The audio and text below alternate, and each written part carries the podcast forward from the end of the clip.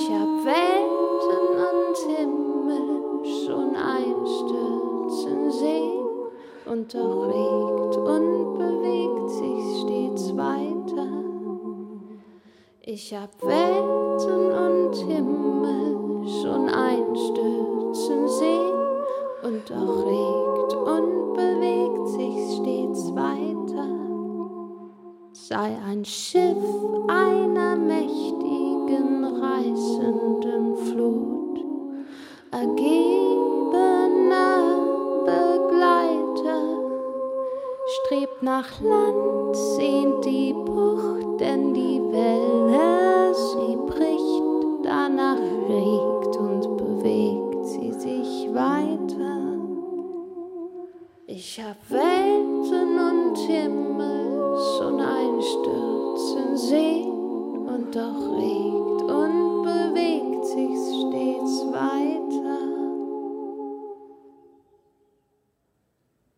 Alexander Kluge Die Pranke der Natur und wir Menschen. Das Erdbeben in Japan, das die Welt bewegte, und das Zeichen von Tschernobyl. Teil 1. Sie konnte in die Zukunft sehen. Sie wendete die Gabe ja nicht in großem Stile an, nur im Notfall. Aber es war gewiss, dass sie um einige Sekunden, Minuten, Stunden vorher wusste, was ihr Kind oder eine Nachbarin oder ihr Mann oder einer ihrer Patienten tun würde. Bei einigem Training hätte sie es mit dieser Eigenschaft zur Wahrsagerin bringen können. Auf die Bewegung genau sah sie etwas passieren. Manchmal waren die Bewegung, die sie gesehen hatte, und das, was wenig später oder viel später dann wirklich stattfand, zwar verschieden voneinander, aber ursprünglich mit ihrem geistigen Auge hatte sie es sogar genauer gesehen. Anfangs glaubte sie, das gelinge ihr oder geschehe ihr nur in Bezug auf ihr Kind, weil sie mit ihm durch unsichtbare Fäden, was immer das ist, noch verbunden sei. Aber nein, wildfremde Leute, wenn sie sich nur zufällig auf sie konzentrierte, sah sie etwas tun, was diese noch nicht taten, sah sie fallen, ausfällig werden, lügen, drohen, ehe sie dazu kamen, es zu tun. An ferne Zukunft wagte sie sich nicht heran, war aber sicher, dass sie das könnte. Wie gesagt, eine Eigenschaft von großer Exaktheit. Sie erzählte natürlich niemandem davon. Abbildung. Der Turmbau zu Babel von Peter Bruegel, dem Älteren, Klammer auf, um 1564, Klammer zu. Der Turm ist links in die Erde eingesackt, wird wieder zur Natur. Abbildung. Turm der Geschichte. Oben eingeschlossene Jungfrau. Wächter der Megamaschine mit Glühbirne und Sense auf der Mütze. Unten Sprengversuche. Im Hintergrund links Fabrikschlote. Das Ideal rechts unten ratlos. Abbildung. Kinder haben sich unter dem Tisch ein Haus gemacht.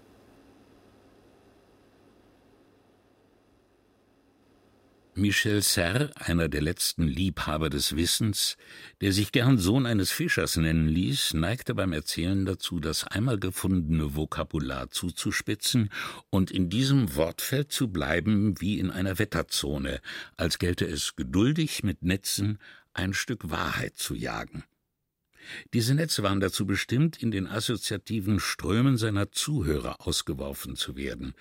Zuhörer verfingen sich also in dem Netz.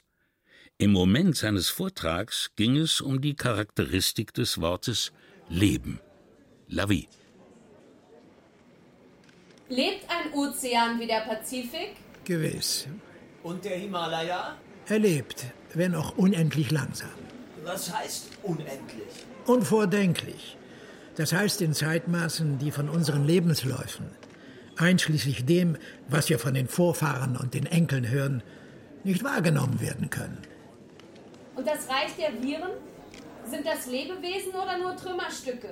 Die Reste einer Parallelwelt oder ist der ganze blaue Planet in verschiedene Reiche des Lebendigen aufgeteilt und das Reich der Viren ein Teil davon? Sie meinen, so wie es heißt, Gallien ist geteilt in drei Teile?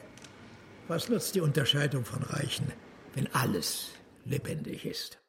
Die beste Teilung zwischen lebendig und tot, formuliert Serre, ist der Tod. Es ging ihm aber eigentlich um eine elementare Rechtsfrage. Die Ozeane nämlich besitzen, so sprach er sich in Feuer, ein Recht auf Unverletzbarkeit. Und dieses Recht hat Verfassungsrang. Ja, es gibt kein Menschenrecht ohne Respektierung der Naturrechte auf dem Planeten. Die Verfassungsnormen des Kosmos ließ Serre nur deshalb außer Betracht, weil Berührung zwischen der Menschheit und den Kräften dort oben ihm nicht von aktueller Bedeutung schien. Sollen die Sammelkläger von New York die Rechtsvertretung der Ozeane und geschändeten Gebirge übernehmen? Serre überlegte. Fast möchte ich sagen, die Ozeane und auch andere Organe der Erde, zum Beispiel die tiefen Gesteine und Sedimente, sind selbst in der Lage, ihre Verfassungsrechte einzuklagen. Sie sehen doch, wie Neptun den Frevel, den die Gefährten des Ulysses begingen, die seine weißen Stiere schlachteten. Das wird die Gischt, die weiße Brandung an unverwüsteten Küsten sein. Mit 20-jähriger Ausdauer recht. Man sieht es im Bild. Hier, sehen Sie, wie der Held Ulysses auf den Brettern, die den Rest seines Schiffes ausmachen, demütig auf den siegreichen Gott blickt. Wie aber werfen die Zuhörer ein, die an diesem Tag selber Netzebesitzer sind und diese zum Vortragenden hin auswerfen? Wie aber soll ein Rächer wie der Golf von Mexiko zum Vorstandsgebäude von BP in London finden? Und wie soll das Wasser im hochgetürmten Bau die Räume des Chief Executive Officers finden? So wäre es doch besser, räumt es Herr ein, wenn die tribunizische Gewalt des Ozeans von Menschen ausgeübt wird, gewissermaßen vorläufig mit einer Rechtsvertretung ausgestattet, die der Ungeborenen, die der Ozeane, die der geschändeten Elemente, die der Luft, der Böden, der Geschichte. Wer waren die Vereinigten Wasser? Nichts. Was werden sie sein? Alles. Und das wäre, wird Michel Serre gefragt, der vierte Stand? Wie viel Verfassungssubjekte gibt es insgesamt? Ich werde mich, antwortete Serre. Ich werde mich auf keine Zahl festlegen lassen. Auch von Ihnen nicht. Die Fragestellerin war eine hübsche Frau, die den Philosophen Jahrgang 1930 inspirierte. Wenn wir nur eine der Verfassungsparteien vergessen, wird sich diese ausgeschlossene Fee besonders bitter rächen. Für das Verbrechen, das ihr angetan wurde. Und außerdem für das Vergessen. 瓦礫の中に残されている人がいないかというような捜索活動も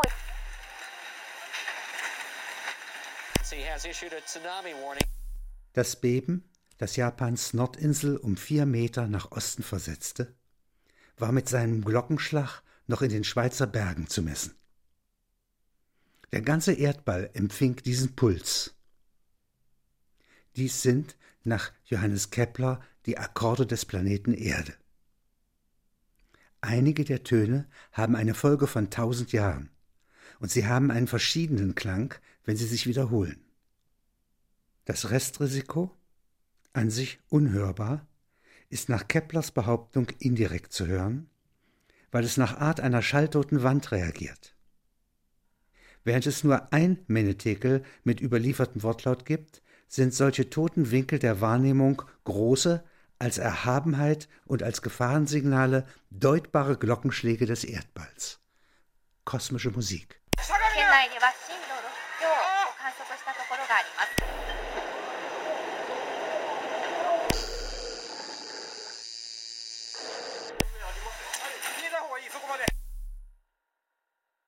Wenn 5000 Seelen in wenigen Minuten Oder Sekunden. oder Sekunden zugrunde gehen, oder wie würden Sie es nennen?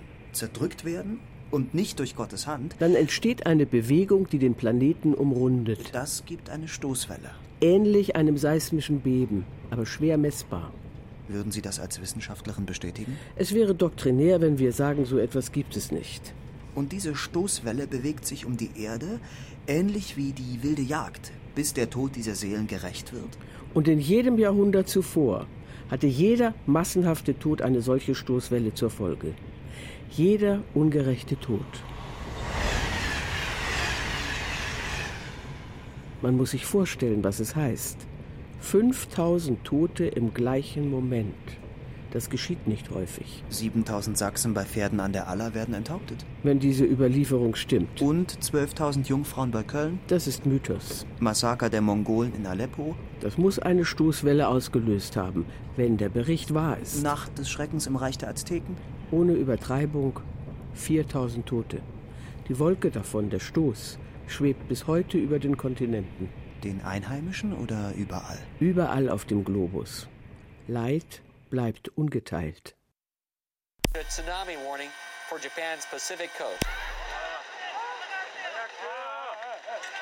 Meteorological Agency has revised the magnitude uh, from 8.4 to 8.1. Largest quake in Japan since da die Katastrophe nur ein Viertel des Kontinents erfasst hat, der Planet aber fünf hat, bewegte sich im Ganzen gar nichts. Es wurden Häuser, Autos, Menschen weggespült. Eine Trauerfeier war nicht möglich. Das Ereignis hat den stillen Ozean gewaltiger erschüttert als das Herz der Menschheit, das so träge klopft wie der Muskel im Einzelmenschen, solange er gesund ist. Eine Zuckung für eine Woche, eine Serie von Sofortmaßnahmen, Meldungen, ein Spendenstrom. after a major earthquake hitting Japan Friday afternoon. Japan's meteor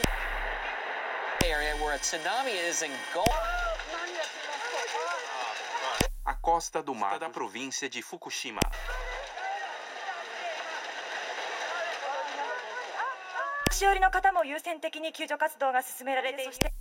Über den zugeschütteten Grundstücken und den durch die Trümmerwelt verwischten Straßenzügen ziehen sich nach einigen Tagen Trampelpfade, die auf legere Weise an frühere Wegverbindungen anknüpfen. Auffällig ist die Stille, die über der Trümmerstätte liegt. Die Ereignislosigkeit trügt insofern, als in den Kellern Brände noch leben, die sich von Kohlenkeller zu Kohlenkeller zäh unterirdisch dahinziehen. Viel Krabbelgetier. Einige Zonen der Stadt stinken. Es sind Leichensuchergruppen tätig. Ein strenger, stiller Geruch nach Verbranntem liegt über der Stadt, der nach einigen Tagen vertraut empfunden wird.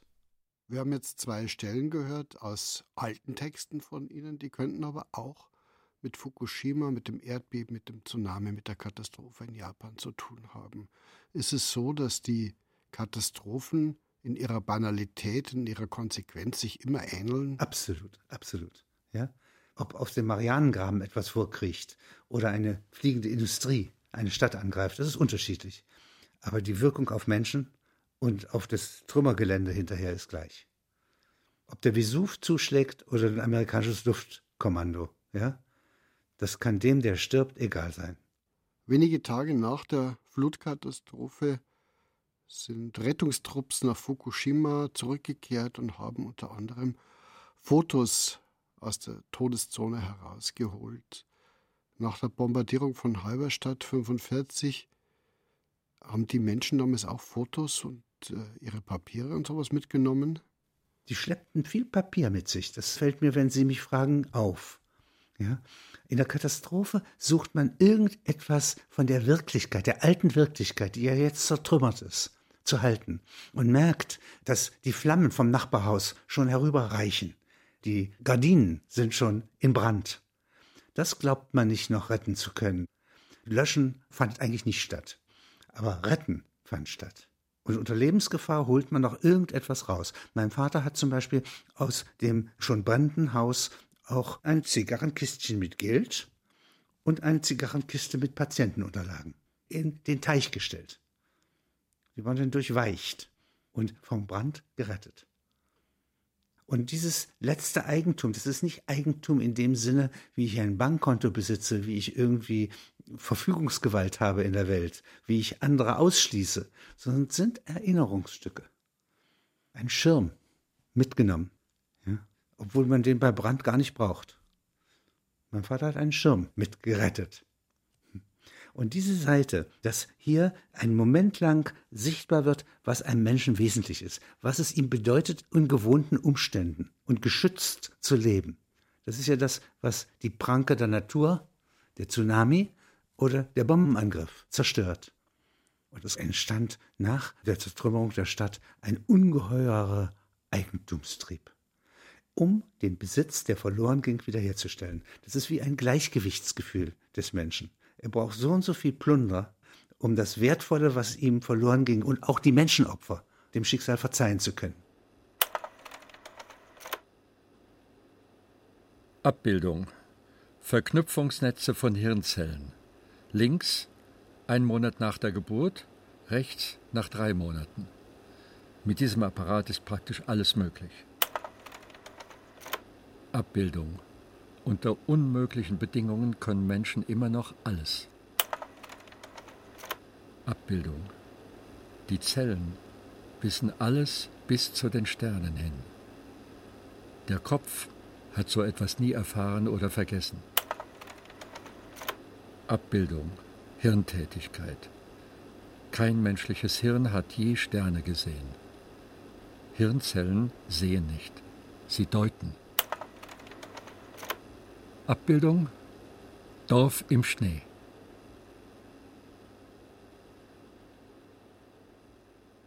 »20. Dezember 1832. Nach einer schweren Geburt im Dorf, bei der ihm die Hexe aus Dingelstedt geholfen hatte, und einer ausgedehnten Bewirtung machte sich der Arzt Dr. Wernicke auf den Weg durch den Schnee zurück nach Halberstadt. Zunächst nutzte er den Trampelpfad, den die Dorfbewohner entweder aus Gewohnheit oder aus Aberglauben, denn ein solcher Weg führte in diesem starren Winter ins Nichts, als eine Art Dorfausgang in die tote Natur angelegt hatten. Wäre Dr. Wernicke nicht so betrunken gewesen, hätte er den Heimweg nicht gewagt. Ich heiße mit Vornamen Klaus. Ich komme immer nach Haus. Die Schneekruste war brüchig. Bei jedem vierten Schritt brach Wernicke ein.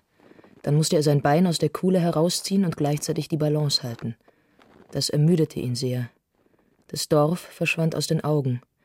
Es erwies sich aber, dass der Schnee Hügel gebildet hatte. Die Chausseebäume, welche die Straße in die Stadt flankierten, von ungeduldigen französischen Ingenieuren als Pappeln angepflanzt, waren von der Schneemasse überdeckt.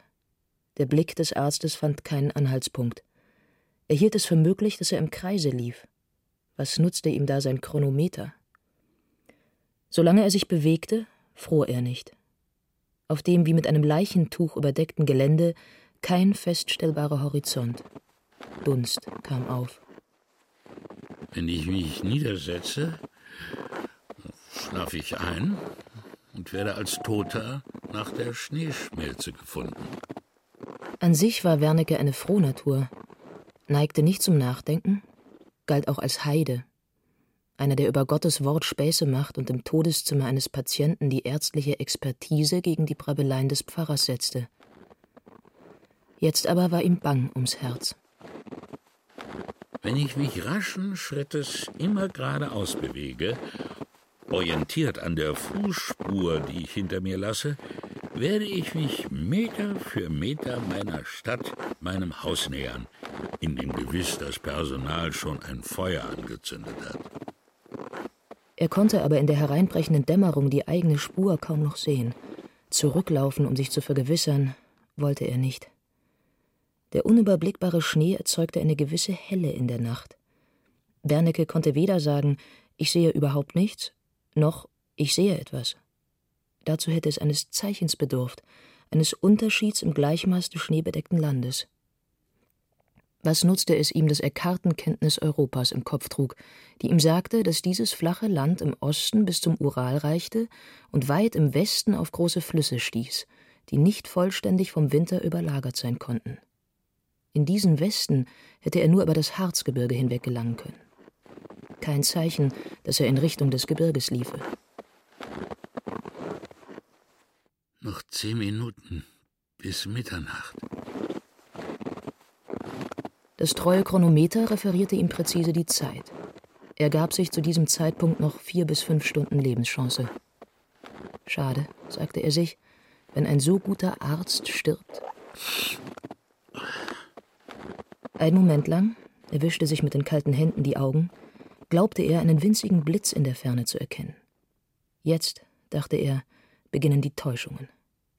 Davon hatte er in den Berichten des Chirurgen Baron Larrey gelesen wie in der Wüstenhitze Ägyptens optische Täuschungen und ganz ähnlich irrige Sinneseindrücke in den Eiswüsten Russlands die Grenadiere des Kaisers heimgesucht hatten. Er glaubte also zunächst dem Zeichen nicht, das ihn führen wollte. Ein Eisberg von Skepsis, die mit Müdigkeit eher zunimmt, umgab den erschöpften Mann. Kurz gesagt, das Zeichen, widerwillig und schlecht rezipiert, rettete den Arzt. Es handelte sich um die Lampe des Domküsters, welche dieser die Treppenstufen emporsteigend in gewissen Abständen an den Kirchenfenstern vorbeiführte. Der Küster war schon verspätet. Etwa zehn Minuten brauchte er mit zwei Pausen für den Aufstieg zu den Glocken. Die Stadt würde die Glocken zwei oder drei Minuten später als üblich zu hören bekommen. Dr. Wernicke entschloss sich dann doch matten Auges, dem Licht, das wenig später verschwunden war, zu trauen. Das Licht hatte sein verstocktes Herz geführt. So fand der Arzt zu den ersten Häusern der Stadt. Dem mittelalterlichen Kirchenschiff, das in mehrheitlich ungläubigem Land mächtig und gestrandet dalag, stiftete er, der Heide, eine aus Eisen gefertigte Lampe, die in Höhe der Glocken am Turm angebracht wurde. Auch wenn es später keine weiteren Verirrten gab, weil auch die Winter milder wurden und die Ärzte auf Auswärtseinsätze verzichteten, existierte diese Lampe, zunächst mit Öl gefüttert, später auf Veranlassung der Enkel des Arztes von Elektrizität gespeist, bis zum Luftangriff auf Halberstadt am 8. April 1945. Da sie im Frühjahr, es galt Sommerzeit, erst um 21 Uhr angezündet wurde, leuchtete sie nicht bei ihrer Zerstörung.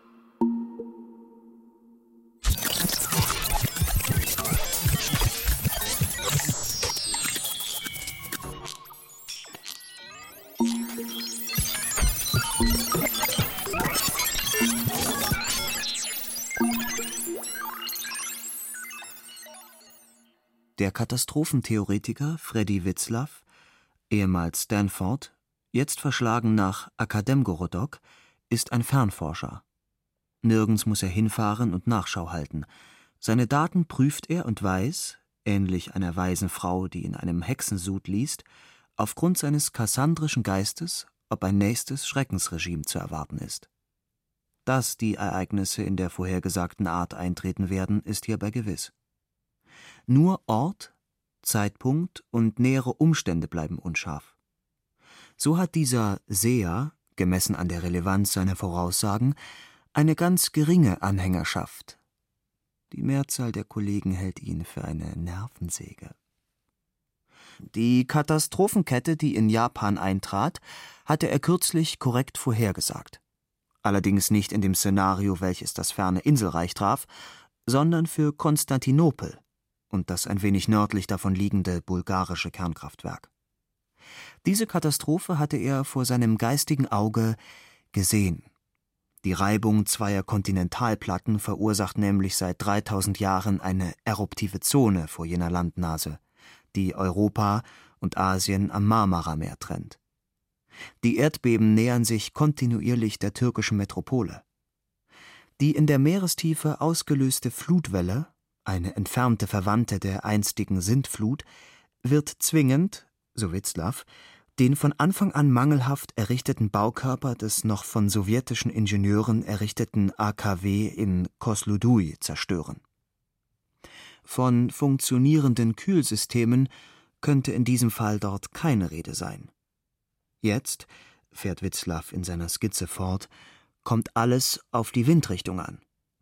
Vorherrschend ist der Boreas, ein Wind, der von Norden nach Südosten weht und mit der ausgeworfenen Strahlungsmenge die Siedlungsfläche am Bosporus kontaminiert. Die Unglücksstadt wird zuvor durch das Erdbeben verwüstet sein. Sie ist durch Zusammenbruch der Infrastruktur wie durch Sprengbomben vorbereitet auf das folgende Fiasko. Witzlaw konnte ausschließen, dass die Natur in einem solchen Fall irgendeine Nachgiebigkeit zeigt. Dieses Panorama ohne Kompromiss schien den Kollegen in Genf, Wisconsin, Dakar und Shanghai, mit denen Witzlaw Mails tauschte, geradezu widerlegt durch die Ereignisse in Fukushima die ja gerade nicht in Konstantinopel und am Schwarzen Meer eingetreten waren. Gegenüber solchen Irrglauben konnte Witzlaw, der Statistiker war, geradezu rechthaberisch werden.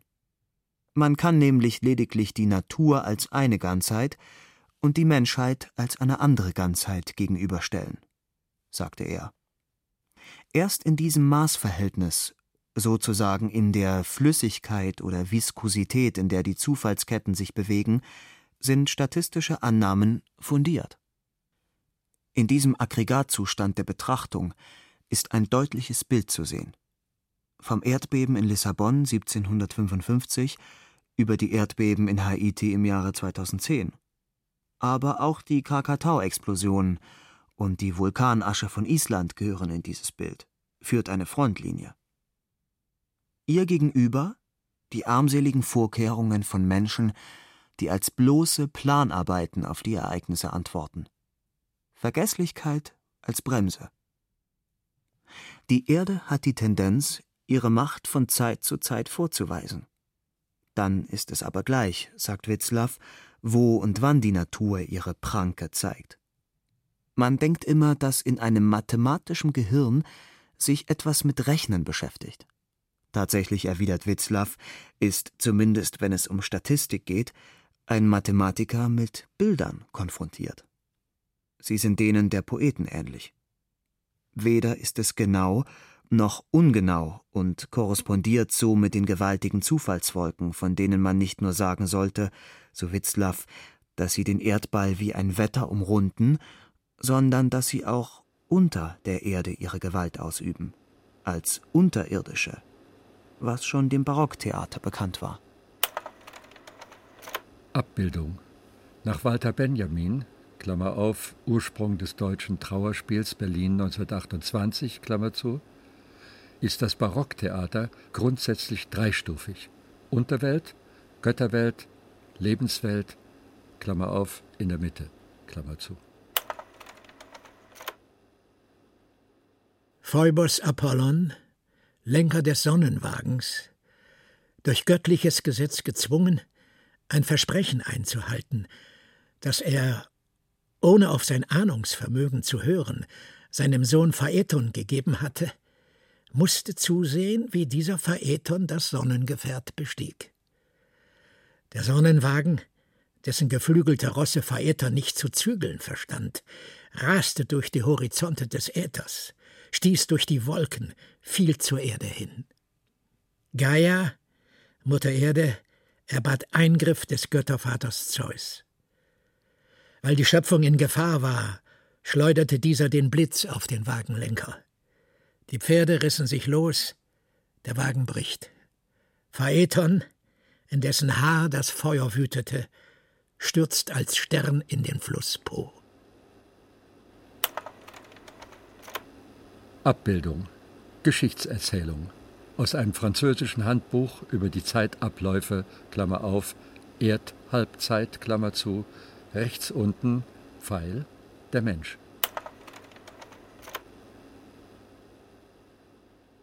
In der Tasche des dicken Schutzanzuges eines der Tapferen, welche die Zentrale von Fukushimas Kernkraftwerk zeitweise verlassen und dann zurückgekehrt waren und irgendwie noch an den Reglern hantiert hatten, ehe sie tödlich kontaminiert waren, hatte sich ein primitives digitales Bildaufzeichnungsgerät befunden. Handteller groß. Das hatte der Ingenieur neben sich auf den Tisch gestellt und eingeschaltet. Es enthielt die einzigen Bewegtbilder aus dem inneren Kreis der havarierten Kommandozentrale. Der soldatische Stoßtruppführer, der es später fand und zunächst bei der Eigentümergesellschaft abliefern wollte, die aber wollte die Information geheim halten, verteidigte seinen Fund, indem er das Band kopierte. Wegen der radioaktiven Störung war wenig zu sehen. Die Automatik des Gerätes hatte ohne anfängliche Weisung, also unsicher, zwischen Totale und Nahaufnahme gewechselt. Später in anarchischer Reihenfolge beide Aufnahmeperspektiven übereinander gelagert. Das hatte Ähnlichkeit mit Aufnahmen eines Marsroboters. Die kleine Kamera stand so, wie sie von ihrem Herrn hingestellt worden war. Einmal kurz eine Gasexplosion. Der Farbmodulor war intakt. So also sah die Katastrophe vor Ort aus. Weder konnte man eine Morgenröte noch eine Dämmerung am Abend in diesem nach außen streng abgeschlossenen Raum beobachten. Die nicht unmittelbar dem Verständnis zugänglichen Bewegtbildinformationen umfassten eine Länge von 17 Stunden. Die Batterieleistung des Minigeräts war erstaunlich wären alle Elemente, die zur Verhütung eines Mega-Unfalls vorbereitet waren, so tüchtig gewesen wie der sterbende Held, der Besitzer des Aufnahmegeräts und das zuverlässige Kleingerät selbst, wäre die Havarie noch in den Anfängen erstickt worden.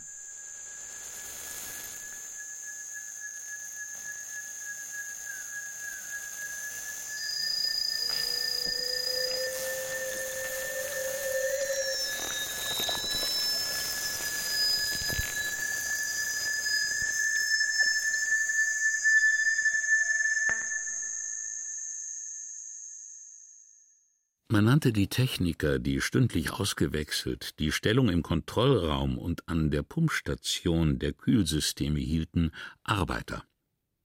Sie arbeiteten derzeit nicht, weil alle Handgriffe, und das wussten sie, nichts bewirkt hätten. Sie arbeiteten nicht, sie hofften. Sie hofften, dass die Starkstromanschlüsse angeschlossen sein würden, welche fieberhaft von anderen Technikern zu ihnen vorgetrieben wurden.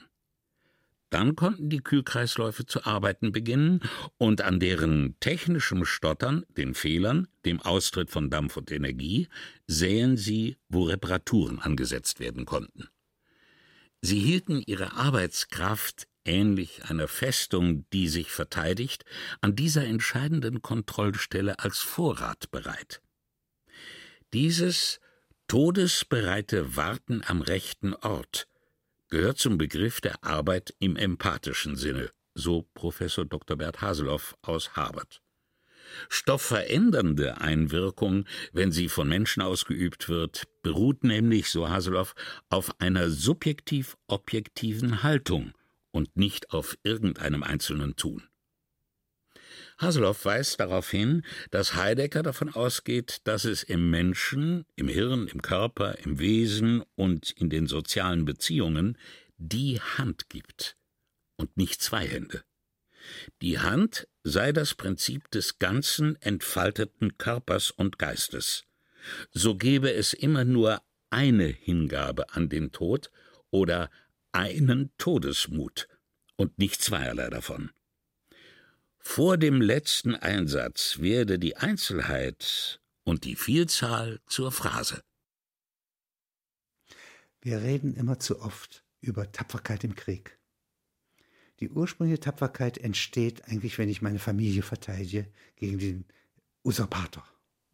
Der will sozusagen mich töten, meine Frau vergewaltigen und die Kinder entführen. Und dagegen kämpfe ich und setze mein Leben ein. Und das ist etwas, was gegen die Bedrohung durch Menschen stattfindet. Und jetzt gibt es dasselbe nochmal in der Natur. Ja? Ich setze das Leben ein als Schimmelreiter, als Deichgraf, als Verteidiger gegen einen Vulkanausbruch und ich leite meine Leute noch in Sicherheit. Und das sind die wirklichen Helden. Und hier gibt es in Japan etwas, was mich sehr erschüttert hat und bewegt hat. Ich sehe da angetreten die Feuerwehrmänner von Tokio. Sie haben sich alle freiwillig gemeldet. Sie sind durchaus verwandt mit den Helden, die in den am 11.9. ja in den Türmen in New York noch reinklettern Sie können hier auch draußen bleiben. Und diese Feuerwehrmänner, die fahren jetzt hin und können nicht wissen, ob das, was sie tun, lebensgefährlich ist oder ob sie mit dem Leben davonkommen. Und es sind auch einige Arbeiter in Fukushima, die auch dort tätig sind.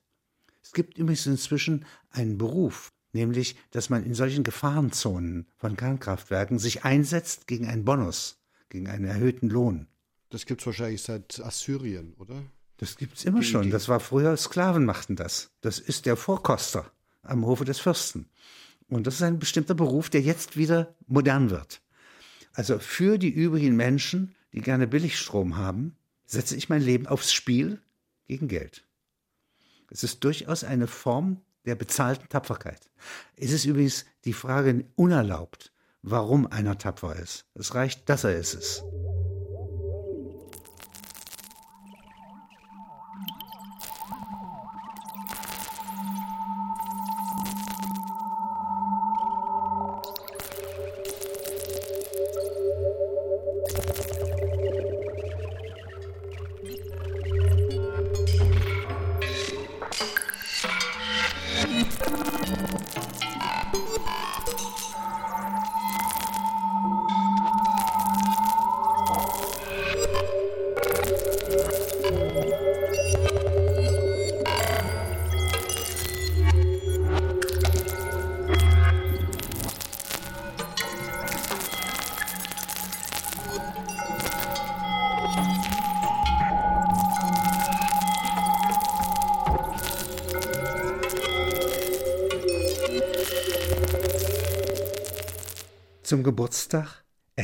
Tretauto geschenkt.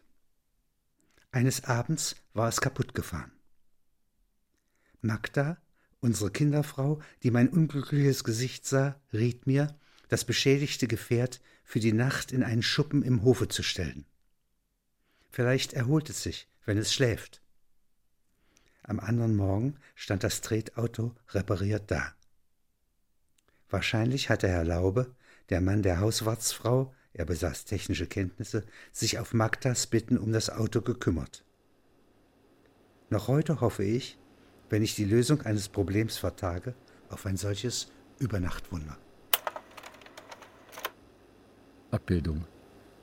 Hütung des Glücks. Abbildung. Versachlichte Gefahrenbegegnung. Abbildung. Gesellschaftliche Maße und Geschwindigkeiten verkehren nach einem mittleren Wert.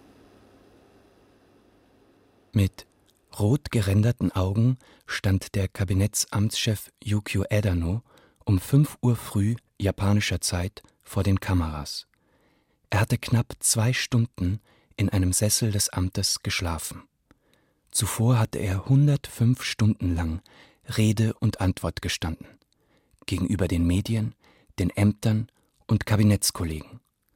Auch hatte er die eigene Truppe aufgemuntert.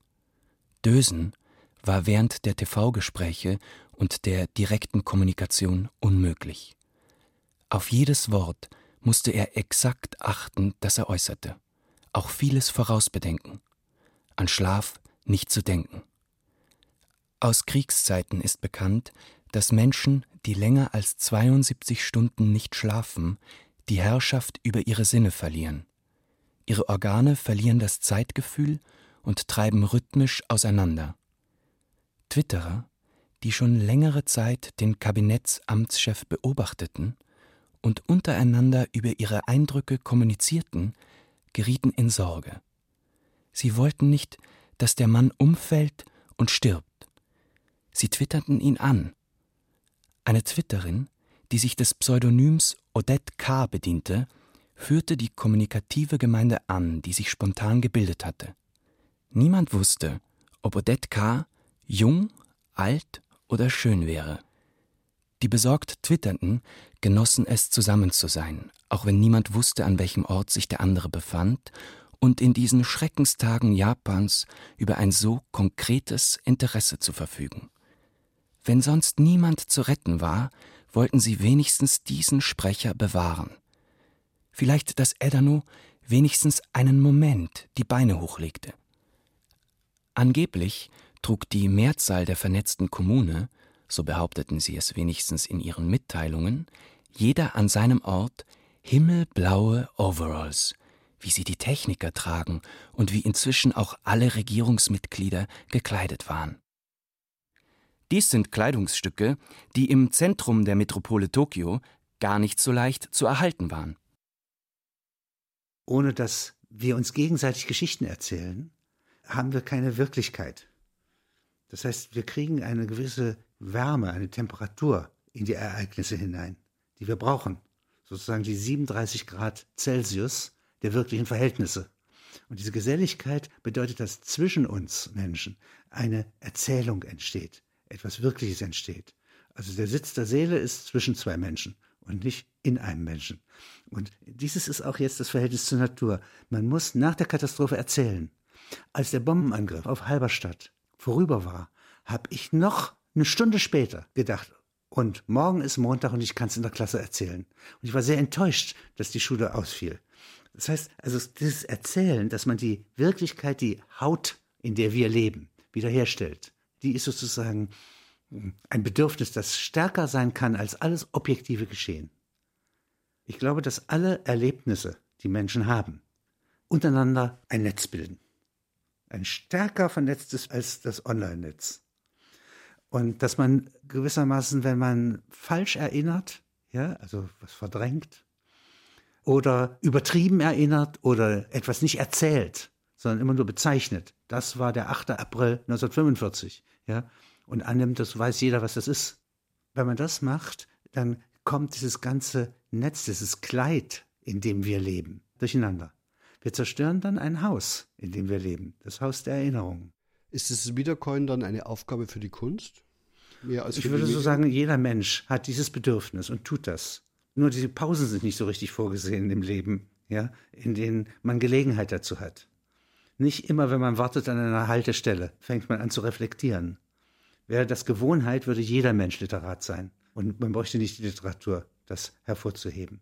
Ich finde es ja erstaunlich, dass manche Dinge auch in der Kunst vorweggenommen werden. Also wenn ich zum Beispiel an Tarkovskis Stalker denke, habe ich eigentlich Tschernobyl vorweggenommen. Das ist wahr. Woher weißt du das? Weil er Ahnungsvermögen hat. Und ähm, die ganze Poesie ist eigentlich so etwas wie eine Prophetie.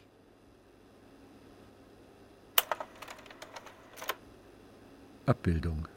Erkenntnis ist ein Lebensmittel. Abbildung Zeichnung von Leonardo da Vinci. Abbildung. Rechts oben Hexerei.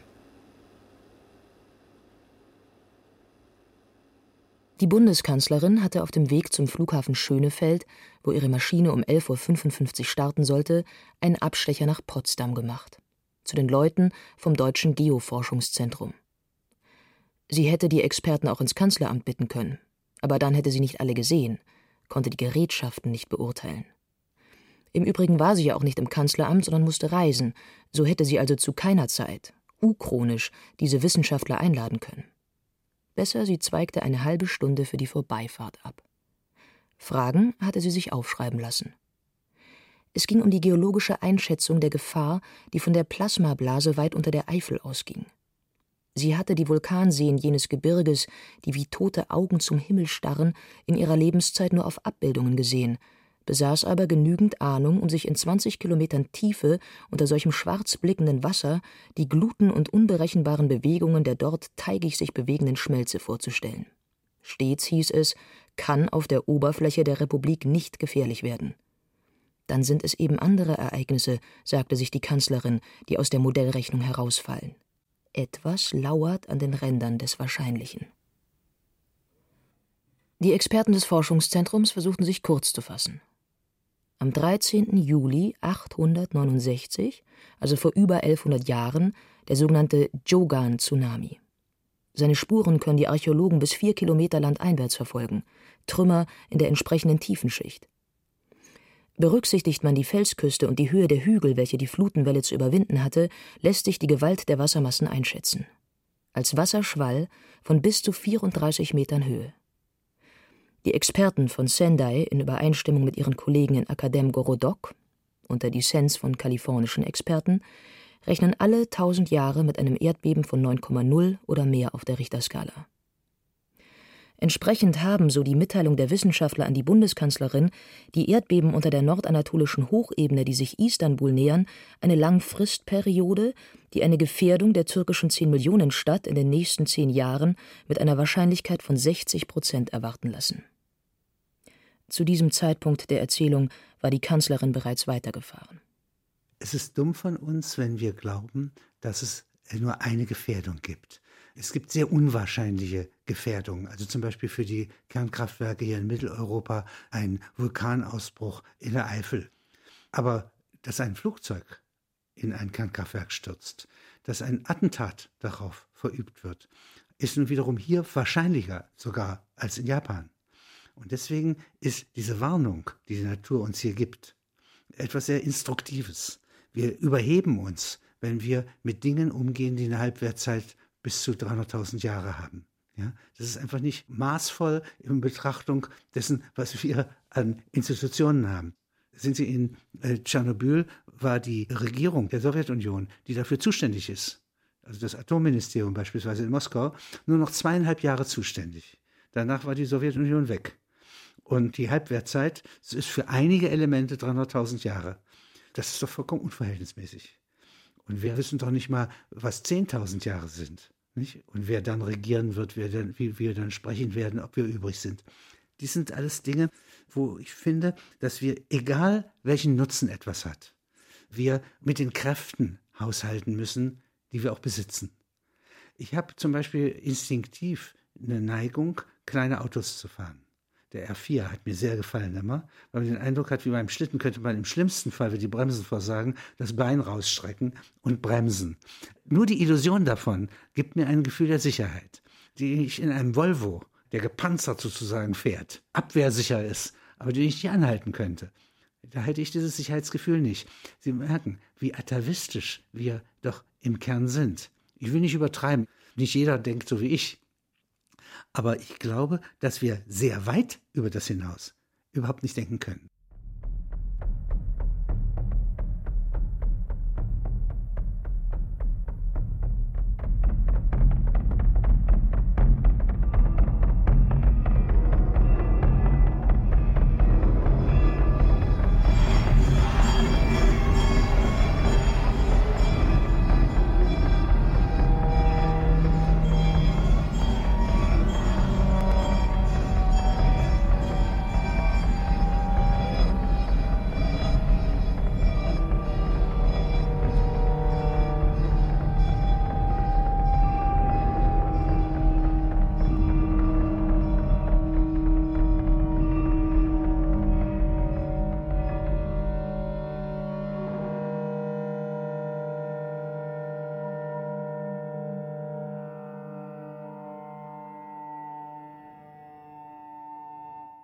Rikuzentakata ist ein Fischerort, der sich von der Küste in ein Tal und zu den Hügeln hinaufzieht.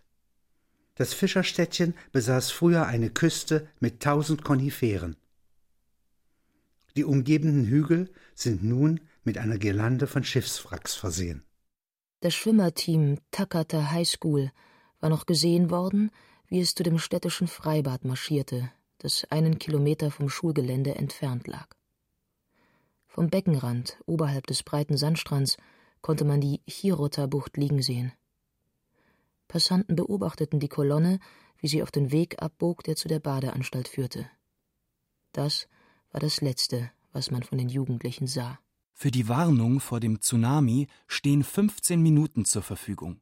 Fünf Minuten dauert es, bis sich die Nachricht bei den Verantwortlichen verbreitet hat.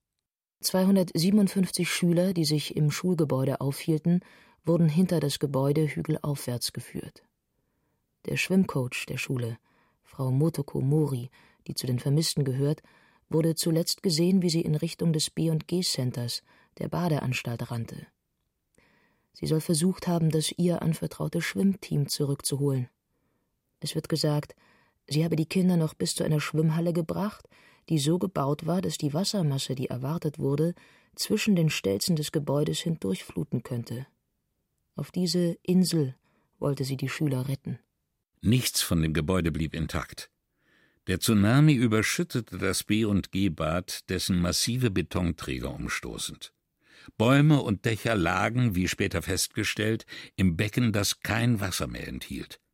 In den Räumen der High School, die als Flüchtlingszentrum dienen, hängen Abbildungen von Vermissten. Mounty Dixon, ein Journalist aus Anchorage, Alaska, glaubt beobachtet zu haben, dass Eltern und Angehörige von Vermissten an Fantasien festhalten, dass vermisste Schüler noch draußen in der jetzt ruhig daliegenden See um ihr Leben kämpfen. Auch gibt es Inseln weit draußen vor der Bucht. Eine Gruppe von Angehörigen hat Geld zusammengelegt, damit man ein Motorboot ausrüstet, das dort nachsehen sollte. Wie Dixon mitteilt, gibt es in Japan Gespensterglauben, auch im Hinblick auf gute Geister, die gegen alle Wahrscheinlichkeit Kinder zu ihren Eltern zurückführen. Im Schulzentrum wird von 1700 Vermissten gesprochen. Hierbei ist das Wort vermisst ein Euphemismus, so Dixon. Es gibt aber auch eine positive Nachricht. Eine 80-jährige Frau und ihr Enkel überlebten, eingeschlossen im Keller ihres zerstörten Hauses, ernährt vom Inhalt ihres Eischranks. Der magere Junge kroch durch die Trümmer auf ein Licht zu, das sich als der Tag erwies.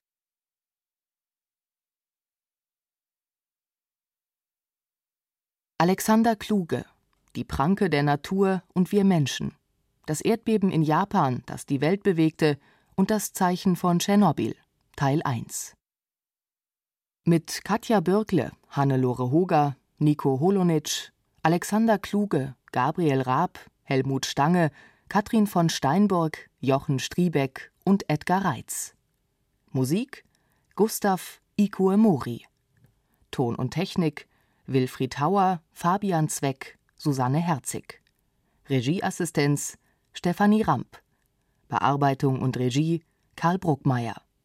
Produktion Bayerischer Rundfunk 2011. Redaktion Herbert Kapfer, Katharina Agathos